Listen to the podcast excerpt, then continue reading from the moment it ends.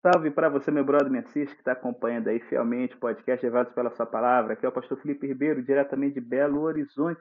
E chegamos aqui no último capítulo do nosso queridaço profeta Zacarias, o capítulo 14. Encerramos aqui a temporada dos sonhos, a temporada dos sonhos, o último sonho de Deus para o seu povo. O fim de todo mal, a última batalha em que os inimigos de Deus são destruídos e o povo de Deus pode viver em paz e tranquilidade. Eis que vem o dia do Senhor, e esse dia, meu irmão, vai ser sinistro. A gente pode perceber aqui que os eventos que antecedem aí o Armagedon, o juízo final, a última batalha, vão ser eventos assim bem calamitosos. Como eu falei com vocês, o capítulo 12, ele é um tempo de angústia, é um período de aflição que acontece antes, só que as nações elas se levantam novamente. Aqui, agora, a iniciativa é do próprio Deus. Ele ajunta as nações para a peleja contra Jerusalém e a gente percebe aqui que esses exércitos invasores têm sucesso. Cara, é incrível que isso aqui acontece depois do reavivamento que acontece entre o povo de Deus. Nessa vinda aqui, enquanto que antes eles precisavam de uma conversão, nem a zona rural de Judá é tomada, aqui os inimigos conseguem entrar em Jerusalém, tomam as casas que são saqueadas, as mulheres são estupradas e metade da cidade é levada para o cativeiro e o resto do povo consegue fugir por um caminho milagroso que o Senhor faz, dividindo o Monte das Oliveiras em dois e fazendo um vale por onde eles podem passar. Nesse dia, então, Deus ele faz como aquele dia longo de Josué, em que o sol não parou enquanto o sol não, não se pôs, né? enquanto Deus não trouxe a vitória para o seu povo. Nesse dia, Deus ele se faz presente e ele então derrota seus inimigos de uma vez por todas. E aí essa Após essa vitória, uma nova Jerusalém surge, em que existem dois rios, como Ezequiel, um corre em direção ao Mar Morto para trazer vida, e o outro vai em direção ao Mar Mediterrâneo, como se fosse até um canal, né, ligando Jerusalém, tornando essa cidade uma cidade portuária, uma cidade que não tinha uma fonte de água viva constante. Ela agora se torna aí uma fonte de água que não importa a estação do ano, o povo não vai passar sede.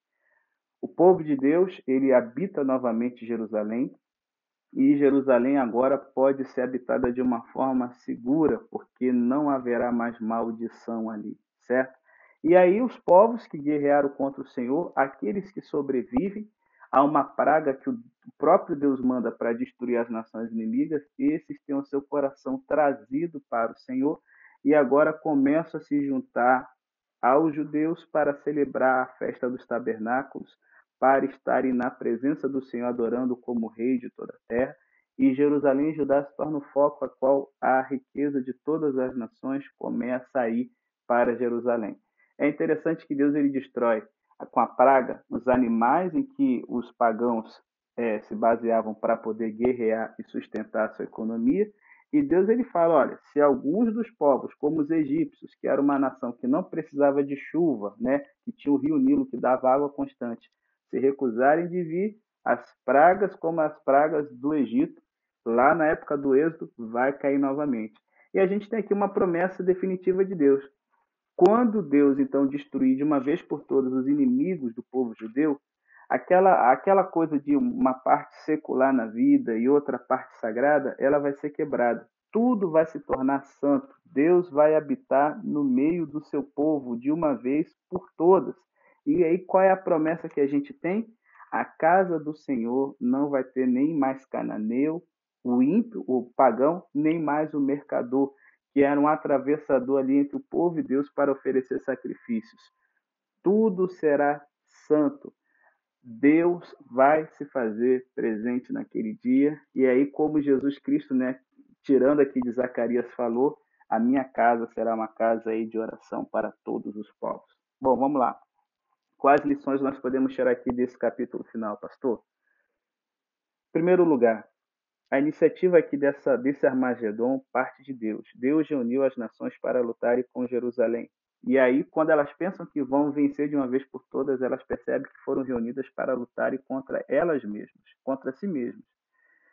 Deus tem caminhos misteriosos no seu desígnio da história do povo de Deus. Eventos e circunstâncias que facilmente podemos interpretar como sendo ameaçadores e terríveis mostram-se ocasiões para Deus revelar o seu poder. Você se lembra que eu comentei aqui daquele dia que o sol não parou? Cinco reis cananeus se juntaram para lutar contra Josué. Cara, aquilo deve ter sido uma visão pavorosa para Israel, que naquele momento tinha enfrentado só um inimigo de cada vez. Mas aquilo que parecia ser um desastre se tornou uma vitória surpreendente graças à intervenção divina que fez o sol e a lua pararem. É essa a promessa aqui do final da, do Armagedon da última batalha. Deus, ele alcança múltiplas vitórias em uma só batalha. Não devemos julgar ou questionar os caminhos de Deus. E uma dica, eu sei que dentro dos evangélicos e muitos adventistas têm aquela percepção de que quando vier o tempo do fim, né, a última batalha, o fim desse mundo, a gente vai escapar ileso, nada de ruim vai acontecer. O povo de Deus que tem sido perseguido desde que o bom pastor foi rejeitado pelos judeus, deve esperar nesse tempo do fim ainda casas saqueadas, morte, estupros, destruição, porque estamos lutando, gente, não é contra ursinhos carinhosos, é contra ímpios, pessoas que o mal está no sangue, na raiz e que o ser humano, sem o Espírito de Deus, quando pega outro ser humano, ele busca somente destruir. Mesmo em eventos tão tenebrosos e difíceis como esse. Aquele que teme a Deus, ele permanece firme, sabendo que a pior coisa que pode acontecer nesse mundo a nível pessoal não pode frustrar o desígnio de Deus. Outra lição que quero tirar para vocês é que, embora esses eventos cronológicos aqui não sejam claros e não pareçam com o que o Apocalipse nos diz, e o Apocalipse é uma revelação superior, certo? Através da perspectiva da vinda do Messias, é, a gente percebe aqui que o Senhor tem vários modos de lidar ao seu povo. Devemos observar os desdobramentos dos eventos que nos cercam mas com a certeza de que não é o Covid que vai ter a palavra final, não é o Papa, não é a Illuminati, não é a conspiração de uma nova ordem mundial, mas Deus, ele vai ser o vitorioso e ele concede ao seu povo escape na hora necessária. Outra coisa, quando Deus age, isso tem que levar a gente para a festa.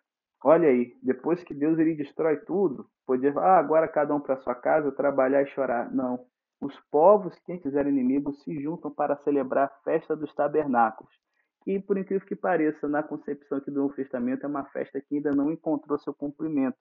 A festa dos tabernáculos era a festa que celebrava a colheita, certo? E aqui nós temos a última colheita, uma colheita de almas, de vidas, que antes eram inimigas de Deus, de pagãos, e agora se tornam povo de Deus unido junto com o povo judeu. É, e aí, gente, a penúltima coisa que eu queria falar com vocês, a última, na verdade, é o Monte das Oliveiras como sendo o lugar da chegada, da partida e do retorno de Deus. Hoje, o Monte das Oliveiras, ele, ele faz parte do cenário de qualquer um que for em Jerusalém. Ele se ergue 100 metros acima da cidade antiga e ele se espalha por uma cadeia de colinas do lado leste de Jerusalém. Esse marco da região montanhosa oferece belas visões de Jerusalém do lado oeste, bem como do deserto de Judá e do Vale do Jordão ao lado leste. O Monte das Oliveiras tem uma história longa e significativa na vida de Israel. É possível que a sua elevação tenha dado origem à adoração a Deus no cume do monte antes que o Templo de Salomão tivesse sido construído, conforme diz 2 Samuel 15:32. Lamentavelmente, Salomão também construiu santuários pagãos no Monte das Oliveiras, que chegou a ser chamado de um Monte da Corrupção, e já que ele fica do lado oposto da cidade de Davi, que era ali onde ficava o templo, né, o, o palácio do rei, certo? No ano 70, quando Jerusalém foi cercada, a décima legião romana acampou no Monte das Oliveiras, porque ele fica de frente ao Monte do Templo. E eles aproveitaram essa posição especial para poder destruir a cidade. Hoje, o Monte das Oliveiras é o maior cemitério judeu do mundo. Nós temos vários túmulos judaicos ali, porque os judeus têm a esperança de ser o lugar onde o Messias virá, e também igrejas cristãs, cristãs construídas nesse monte refletem a perspectiva cristã de ser o lugar onde vai descer a cidade santa. É muito apropriado, gente, que a primeira menção feita ao Monte das Oliveiras na Bíblia prenuncie os eventos que vão ocorrer em suas encostas no decorrer dos séculos. Aparece lá em 2 Samuel 15, 32, quando o rei Davi, é, fugindo de Absalão, que queria matar, ele vai para esse monte, já que era o lugar que é, o povo costumava adorar a Deus. É, é, nessa história aqui, a gente tem o povo de Israel rejeitando o rei escolhido por Deus, Davi, que cruza o vale de Cedron descalço e chorando enquanto fugia do seu filho rebelde. Seu primeiro ponto de parada é no Monte das Oliveiras, que era o lugar onde o povo se reunia para adorar a Deus, e ali ele busca ter forças para enfrentar a adversidade. O triste adeus de Davi a Jerusalém, na condição de rei rejeitado, nos oferece, sabe, um prenúncio sinistro da rejeição do verdadeiro filho de Davi, naquela mesma encosta, séculos depois. Jesus chorou por duas vezes no Monte das Oliveiras durante a semana da sua paixão. No domingo de Ramos, ele chorou durante a entrada triunfal por causa daqueles que o rejeitaram, como a gente vê em Lucas 19. Na quinta-feira, ele chorou no jardim do Getsemane, que é no Monte das Oliveiras, porque ele sabia o preço que teria de pagar para redimir os pecadores, como diz Mateus 26. A graciosa rendição ao Pai no Getsemane, o que levou à sua crucificação e rejeição e, reje, e depois a ressurreição, certo? Tornou a nossa rendição possível e redenção certa. Quando Jesus retornar à terra em sua segunda vinda, seus pés estarão sobre o Monte das Oliveiras. Talvez, então, mais que em qualquer outra época, o Monte das Oliveiras venha a ser um lugar onde as pessoas adorarão a Deus. É assim que Zacarias termina. Ele fala a um povo que enfrenta dificuldades. O povo judeu era hostilizado pelos seus vizinhos, sentia-se desencorajado por estar em pequeno número e porque o seu templo aparentemente era inadequado. Além disso, a sua adoração ali era apática. Mas Deus disse: Com grande zelo estou zelando por Jerusalém e por Sião. Lá no capítulo 1, você lembra? Ele prometeu restaurar sua terra, sua cidade e seu templo. Como outros profetas, Zacarias expressou mensagens relacionadas ao presente, a um futuro próximo e aos dias finais, em um panorama completo. Através de sua profecia, aprendemos que nossa esperança está em Deus e em seu Messias. E através da sua profecia, nós aprendemos que o mesmo lugar, que pode ser um lugar de choro, um lugar de rejeição, um lugar que perto da derrota, é o mesmo lugar aonde Deus vai dar a vitória final e definitiva para o seu povo. Você acredita nisso? Permaneça firme, que se Deus quiser, você vai fazer parte da grande multidão que vai encontrar o seu escape pelo vale desse monte, mas muito mais, que vai estar dentro da cidade santa, que vai descer do céu e vai se assentar sobre essa montanha. Eu creio nisso, em nome de Jesus.